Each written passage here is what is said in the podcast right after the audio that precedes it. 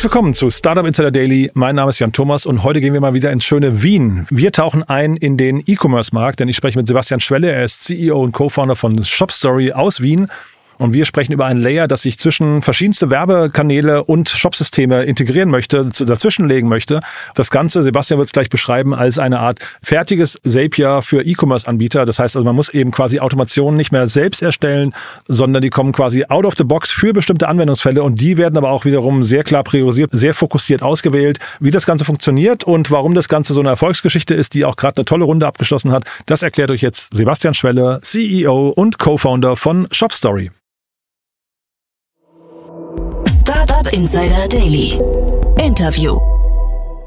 Sehr schön. Ja, ich freue mich. Sebastian Schwelle ist hier, CEO und Co-Founder von ShopStory. Hallo Sebastian. Ja, hallo. Freut mich, dass ich hier sein darf. Ja, toll, dass wir sprechen, muss ich sagen. Und erstmal Glückwunsch zur Runde. Danke, danke. Ja, toll. Ihr sitzt in Wien, ähm, aber ihr breitet euch gerade ganz schön aus, habe ich gesehen, ne? Genau, genau. Also wir sind fleißig, fleißig am neuen Märkte erobern und, und geben unser Bestes, ShopStory nach außen zu tragen. Ja, erzähl doch vielleicht mal ShopStory. Was ist die Idee dahinter? Ähm, die Idee dahinter ist mehr oder weniger, dass wir eine Plattform gebaut haben, mit der Online-Shops viele Prozesse im E-Commerce Performance Marketing automatisieren können, indem sie auf fertig gebaute Flows zurückgreifen können, die von, von Experten gebaut wurden. Sprich, ein Zapier, aber schon fertig gebaut auf deine Bedürfnisse. Aha.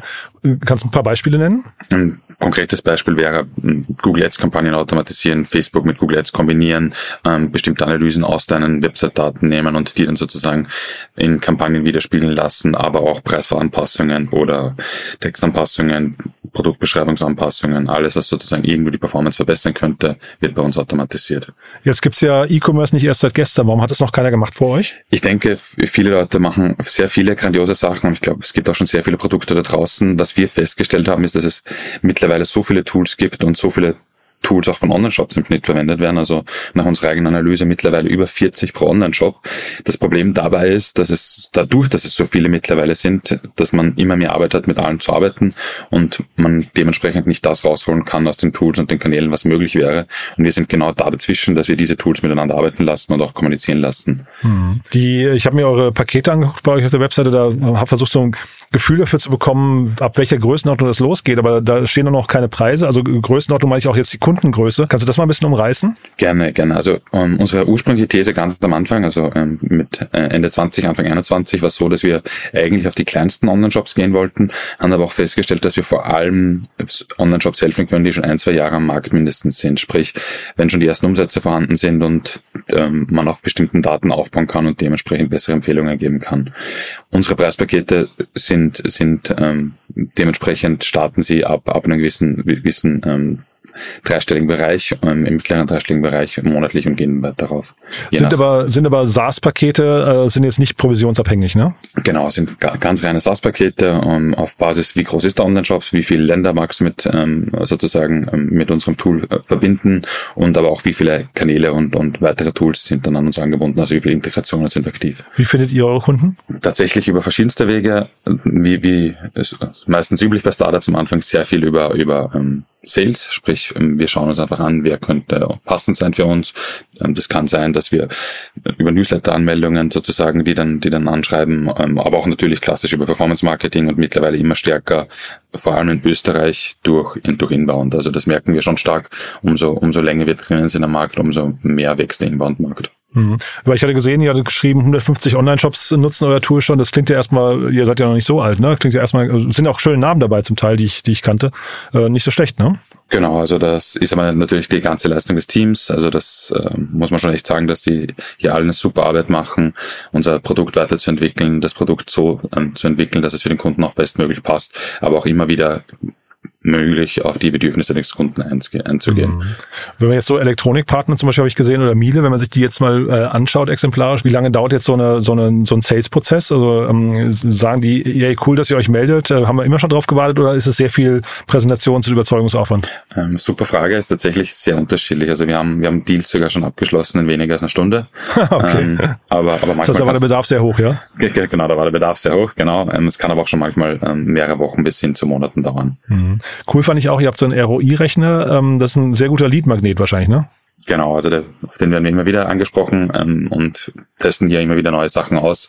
Ähm, und freuen uns auch, dass, das, dass wir die Daten immer wieder anpassen auf Basis dessen, was wir selbst lernen. Mhm. Wie viel, also kannst du sagen, wie viel, wie viele Leads generiert man mit so einem Tool? Weil das ist ja wahrscheinlich für alle Zuhörerinnen und Zuhörer super spannend, ob man sowas vielleicht adaptieren kann. Also vielleicht zum Verständnis, da sind eigentlich nur zwei Schieberegler und dann sagt man, wie ist der ROI, den man mit den Kampagnen was, glaube ich, ne? Ähm, dann irgendwie, äh, wie viel Zeitaufwand das pro Monat ist und dann kann man quasi daraus ein ROI berechnen, ne? Genau, genau. Ähm, Im Endeffekt, ganz, ganz gute Frage. Es hängt immer davon ab, wie viel wir gerade in Performance Marketing reingeben. Umso mehr wir Geld ausgeben, umso geringer ist die Conversion Rate, weil wir einfach mehr Leute auf die Seite bringen. Mhm. Ähm, aber tatsächlich, was wirklich am stärksten bei uns die Conversion Rate online erhöht hat, ist die über uns Seite. Die bauen wir stetig aus und wir merken halt einfach, die Leute wollen wissen, wer hinter der Software steht. Man kann nicht einfach heutzutage eine Software bauen, ohne dass man die Personen kennt, sondern das ist ganz, ganz wichtig, dass man die Mission kennt, für was man steht und Co. Und wir merken, da haben wir bemerkt, jede, jede einzelne Änderung, die wir dort ansetzen, die hilft wirklich stark für die Conversion Rate. Mhm.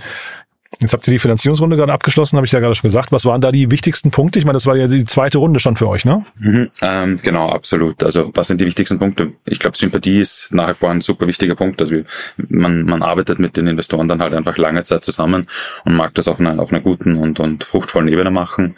Andererseits gibt es natürlich dann Fragen, die man kennenlernt im Laufe des Prozesses. Also wenn man beispielsweise in Business Angels redet, frage ich immer gern, in welche LPs dieser Business Angel investiert hat, weil das super mhm. Intros sind. Mhm. Ähm, und abgesehen davon geht es halt auch bisschen darum, dass die Personen nicht, nicht alle gleich denken. Also ich habe es super gern, divers denkende Personen auf dem Cap-Table zu haben, mhm. weil dann eine Diskussion entsteht und genau dadurch weiß man halt, in welche Richtung man gehen kann. Das ist ja auch ein super Thema. Kann, kannst du das nochmal erläutern? Weil es gibt ja Leute, die sagen, ich will eigentlich, dass sich meine Business Angels gar nicht involvieren, die sollen mich bloß in Ruhe lassen und vor allem nicht mit mir diskutieren. Jetzt sagst du gerade eigentlich das Gegenteil. Ne? Du möchtest eigentlich, dass da eine lebhafte Diskussion vielleicht ums Produkt herum oder die Strategie entsteht ich glaube, es natürlich gibt es auch Business Angel, die dann, ähm, also ich habe ich hab zum Beispiel bewusst keinen Business Angel reingenommen, der uns Enterprise Sales erklärt, weil wir am Anfang keinen Enterprise Sales hatten.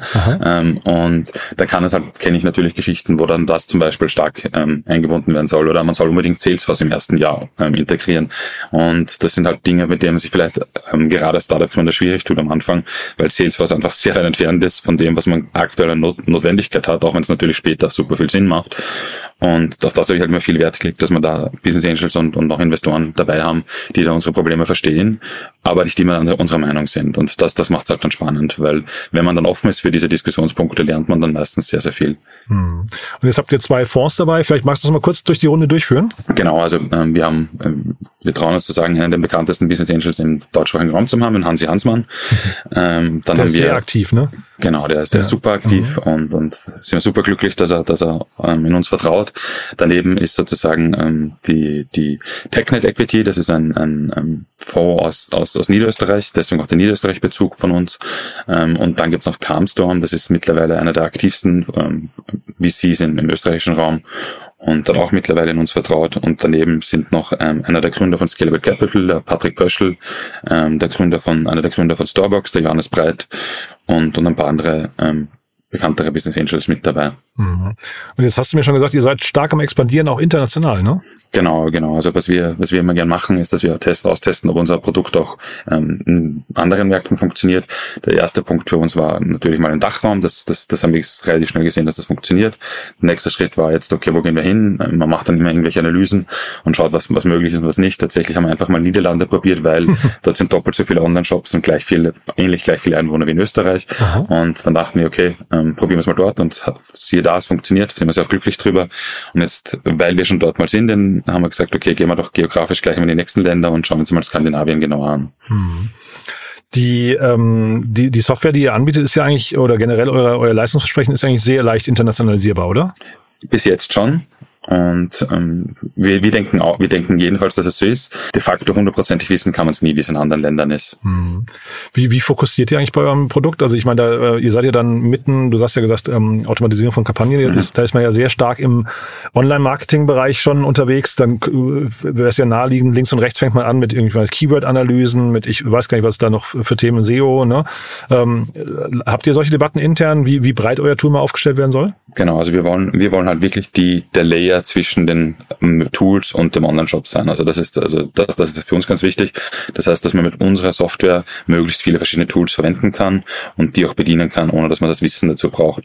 Du, stellst eine gute Frage. Ich glaube auch, das kann ich ein bisschen breiter beantworten. Und ja, zwar, gerne, ja. Glaub, glaube ich, dass es für ein Startup gar nicht mehr das Wichtigste ist, ein gutes Produkt zu entwickeln. Das ist so nach, war, war immer wichtig und ist immer wichtig. Ich glaube tatsächlich, dass der Prozess zum guten Produkt zu kommen, na, viel, viel wichtiger geworden ist, weil der technologische Fortschritt einfach schneller wird. Wir schauen uns jetzt an, ich meine, wir haben es eh alle schon zu Tode gehört, aber ChatGPT hat was verändert. Und, und ich glaube halt, dass das, dass, dass das nicht, nicht, nicht aufhört, die Geschwindigkeit. Und ein Startup muss halt einfach in der Lage sein, möglichst schnell, möglichst gute Produkte und in einem minimalen Stil rauszubringen und auszutesten, ob das funktioniert oder nicht funktioniert.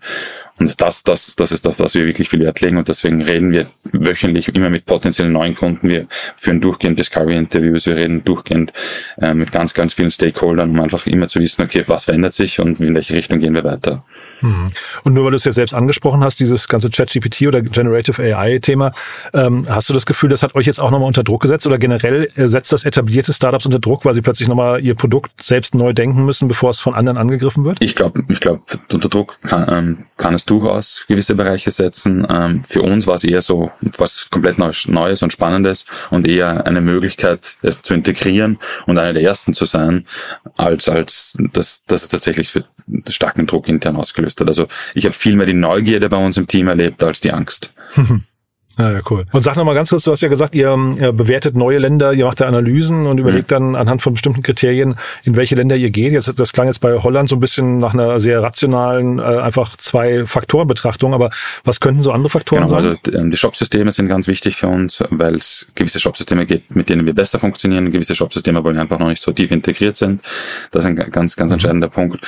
Dann auch ähm, ganz klar, was, was für ähm, Konkurrenten sind da schon drinnen. Also wie du richtig sagst, der E-Commerce-Markt, den, den gibt schon ewig und wir schauen uns dann ganz klar an, wie ist das grundsätzlich aufgestellt.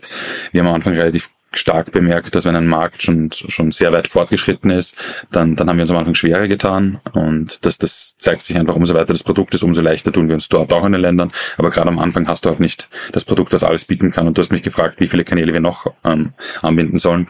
Und wenn wir uns dann an, Märkte anschauen und sehen, Online-Shops sind da schon auf 15 verschiedenen Marktplätzen unterwegs und 10 verschiedene Kanälen, dann werden die nicht zwingend mit einem Tool anfangen zu arbeiten, was am Anfang nur einen Teil davon abdeckt. Also solche Sachen schauen wir uns dann auch mhm. konkret an.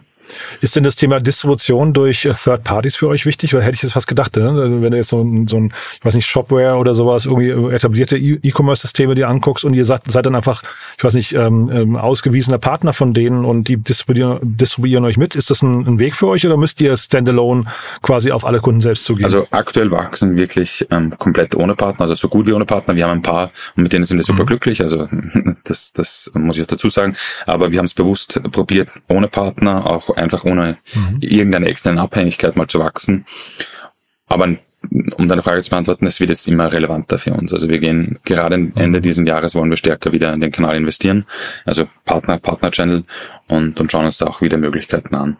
Weil das siehst du ja auch hier, wir hatten ja gerade ChatGPT, ne? Das ist ja äh, genau das gleiche Thema, die schaffen es auch nicht ohne Partner scheinbar, ne? Da, du hast genau das gleiche mit, mit äh, Google und so weiter. Du, du hast jetzt quasi immer irgendwelche schnell wachsenden Startups, die sich Huckepack nehmen lassen von anderen. Das würde ja bei, bei euch wahrscheinlich auch total genau, dieses Piggyback-System, ja. Ähm, ja, Ab, absolut. Ja. Macht, macht Sinn für uns und ein guter Punkt.